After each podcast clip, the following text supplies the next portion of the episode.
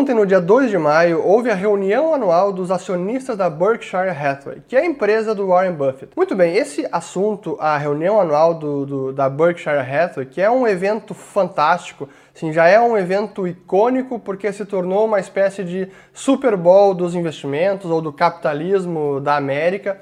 E ele ocorre todos os anos em Omaha, Nebraska, e são milhares de pessoas que lotam um ginásio, assim, realmente é impressionante.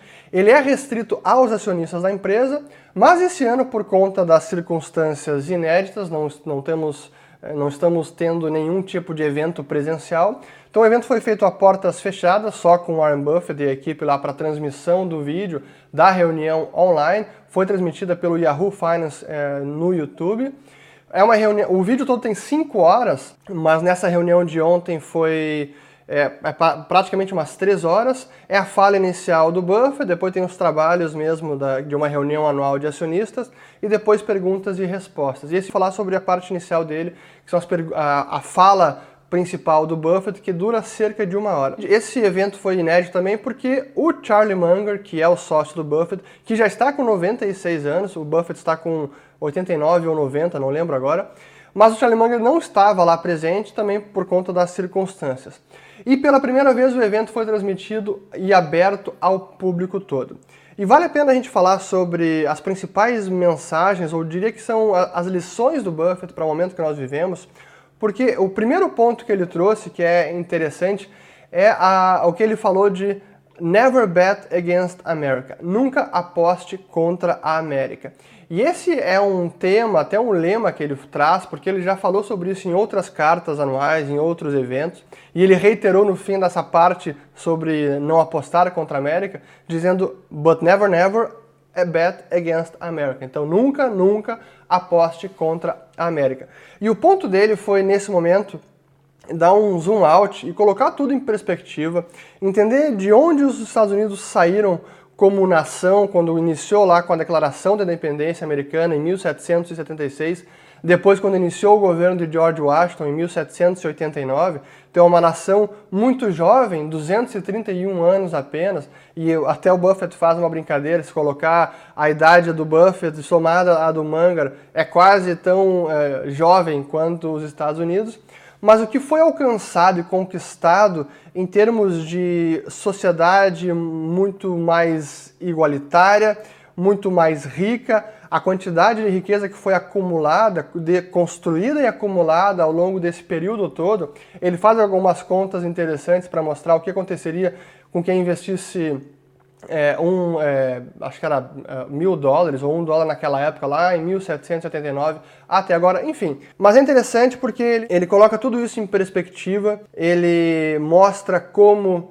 os Estados Unidos, enquanto nação, por conta do seu ambiente institucional, por conta das ideias que são o alicerce da nação, os princípios e valores, uma, uma sociedade é, aberta, muito livre, é, onde há igualdade perante a lei, onde o império da lei, o rule of law, ainda funciona, ou pelo menos funciona muito melhor do que em outros países, e que é todo esse ambiente institucional e de negócios que permitiu essa criação de riqueza e essa sociedade é, que alcançou tudo que alcançou. E que durante esse período não foi sem os seus solavancos. Houve a própria questão da escravidão, como ele muito bem trouxe, né, que era uma, uma sociedade que foi criada com base onde nos escritos da Declaração de Independência, onde todos os homens são criados iguais, uma verdade autoevidente, palavras da Declaração de Independência, mas que naquele momento uma boa parte da população ainda era escrava, ainda vivia sobre a escravidão.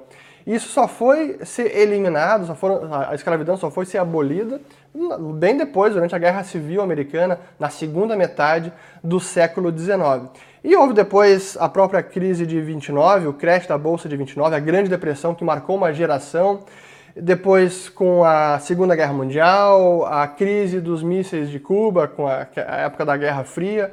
Depois houve o 11 de setembro de 2001, a grande crise financeira. E agora, mais um momento muito é, difícil, delicado, que está testando, está testando a economia americana, a sociedade americana, mas que ela vai prosperar e vai superar mais esse desafio. Então essa foi a mensagem principal do Warren Buffett.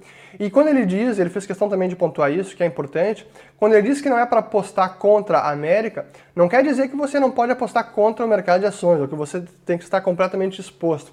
É, quando ele fala não, não aposte contra a América, é contra a sociedade, a economia americana, que vai superar esse desafio e vai prosperar.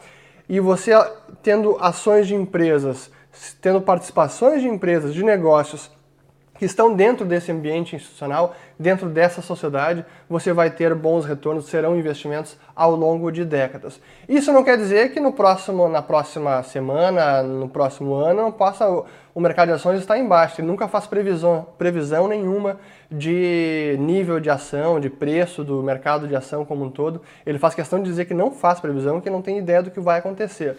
E ele diz que isso é muito importante porque nesse momento aqueles que estão expostos ao mercado de ações e que estão é, alavancados, num momento como esse de crise econômica, como ele falou, uma frase foi interessante, que, é, só fazendo parênteses, 2008 foi a economia que descarrilhou por completo por conta da alavancagem excessiva dos bancos, apostas muito arriscadas, enfim. E que agora é como se todo mundo tivesse tirado o trem dos trilhos propositalmente, por conta das medidas econômicas de combate é, a pandemia.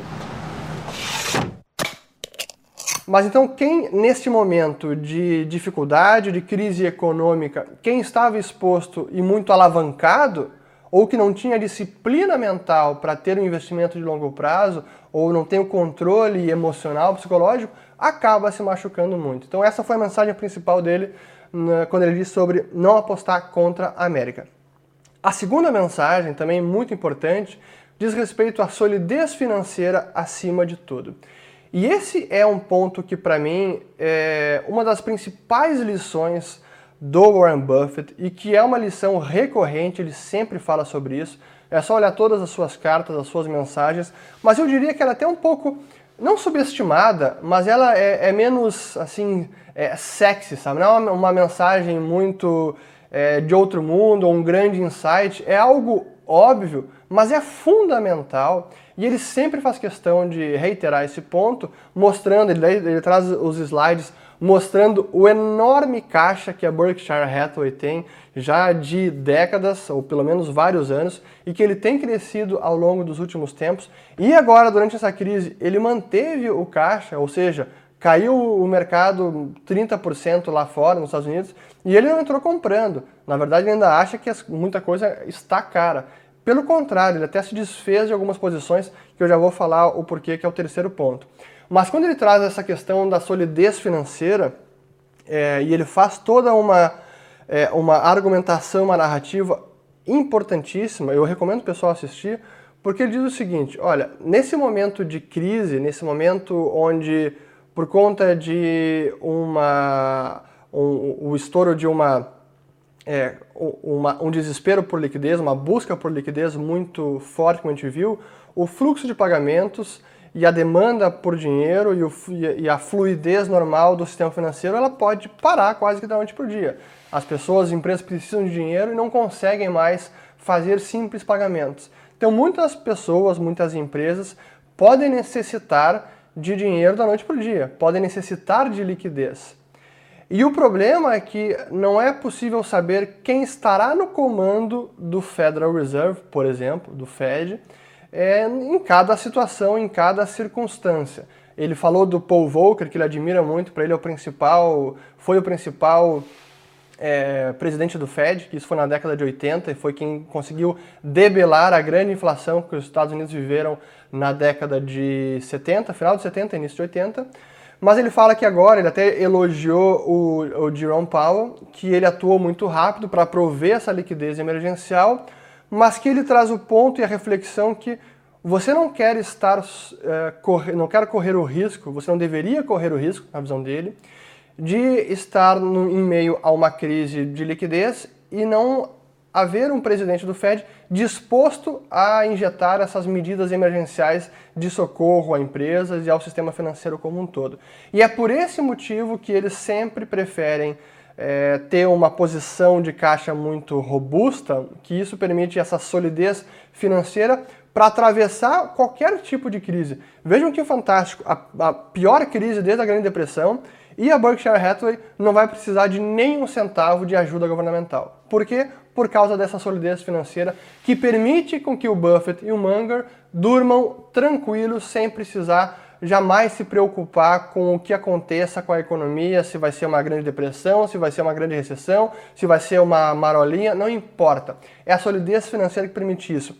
E aqui eu faço um parênteses nessa reflexão dele, é, porque se todo mundo, se as demais empresas, se o sistema financeiro como um todo também se comportasse com essa mesma, é, com esse mesmo ideal de solidez financeira, para não ter que se preocupar com o dia seguinte, se faça chuva, faça, faça sol, você tem a capacidade de aguentar uma tempestade, se o restante do, do, dos agentes da economia também se comportassem assim, dificilmente eles precisariam de todo esse resgate, esse nível de injeção de liquidez emergencial que a gente vê agora. Esse eu queria apontar apenas é, a solidez financeira que o, que o Buffett sempre reitera como sendo um dos principais fatores de longevidade e de sucesso da Berkshire Hathaway. E como ele diz que ele nunca quer precisar recorrer à, à bondade de estranhos buscando financiamento e nem mesmo de amigos. Ele prefere dormir tranquilo, não ter problema de sono e sempre ter essa rocha de solidez financeira. E o terceiro ponto também que é assim tem uma uma lição essencial em termos de investimentos especialmente aqueles que aderem à filosofia de value investment ou até de análise fundamentalista, investimento de valor, que tem a ver com fundamentos acima de tudo. Então, essa é a terceira lição dele, que eu também achei sensacional. E ele trouxe esse ponto, sem falar exatamente sobre fundamentos, quando ele falou sobre a venda das participações nas empresas aéreas que ele tinha, como a Delta Airlines e a United, se não me engano. Enfim, ele se desfez dessas ações. E qual foi o ponto fundamental dele aqui? Qual é a grande a, a, a, explicação dele, a lógica por trás desta, desta venda de participação nesse negócio? Não tem a ver com a queda específica agora do mercado, não tem a ver com ah, o mercado vai cair mais nesse próximo mês ou nesse semestre e talvez recupere, não sabe, ele não está ele não tá nem aí se o mercado, se a ação das empresas de, de linhas aéreas vão cair um pouco mais agora ou depois vão subir muito, para ele não importa. O ponto fundamental é que o negócio, o modelo de negócio de linha aérea mudou radicalmente por conta da pandemia. E o mundo que a gente vivia dois meses atrás, ele não sabe se a gente vai ver novamente. Ele não tem agora a menor ideia se as pessoas vão voltar a viajar como viajavam antes. Então a demanda por viagens aéreas, a demanda por espaço em aviões pode mudar significativamente. Já mudou agora, mas na visão dele, por conta dessa pandemia, por conta dos cuidados adicionais, por conta das precauções que muita gente está sendo é, talvez obrigada por conta da sua própria empresa ou por, por, é, por decisão pessoal, é bem possível que a demanda por viagens e por esse serviço mude radicalmente daqui para frente e talvez mude por anos a fio e demore muitos anos para voltar, se é que vai voltar um dia. Então, o ponto fundamental do Buffett é: o modelo de negócio mudou, a incerteza sobre esse modelo de negócio agora é muito maior e ele se, ele se vê numa incapacidade de prever melhor a continuidade desse negócio como antes estava, então ele prefere nem estar exposto a esse negócio. E ele diz que foi uma decisão dele errada. E não porque os gestores das empresas que ele investiu não eram bons, pelo contrário, são excelentes gestores. Não porque as empresas não estavam bem administradas, na visão dele sim estavam bem administradas, mas o modelo de negócio mudou por completo. E é que é o ponto final da lição dele, que eu acho fantástico também, é essa ideia de que ele não se importa muito com o preço de mercado da ação. Para entrar e fazer uma compra, sim. Ele analisa a, a ação, analisa o modelo de negócio, faz o seu, é, o seu o cálculo de valor intrínseco, utiliza a sua margem de segurança e se está em um bom momento de entrar por conta de, desta diferença entre o valor intrínseco e o preço da ação, ele compra. Mas o, o, o preço da ação a longo prazo tende a refletir o sucesso do negócio, o sucesso da empresa, os lucros empresariais do negócio. O preço da ação vai ser uma consequência disso e não o contrário. E nesse momento em que ele tem uma imprevisibilidade, uma incerteza quanto ao sucesso deste negócio e os lucros futuros deste negócio, ele prefere simplesmente não estar mais dentro, não ser mais um sócio dessas empresas e por isso ele, ele, se desfez. Então essa é a lição final do Warren Buffett sobre os fundamentos vem em primeiro lugar. Não é o preço da ação se vai se ele acha que pode subir ou não. Ele não faz esse tipo de, tipo previsão. É realmente tem a ver com os fundamentos. Então, essas foram para mim as três principais lições da fala inicial do Warren Buffett, mas essas três lições, então, é nunca aposte contra a América, solidez financeira acima de tudo e fundamentos vem em primeiro lugar.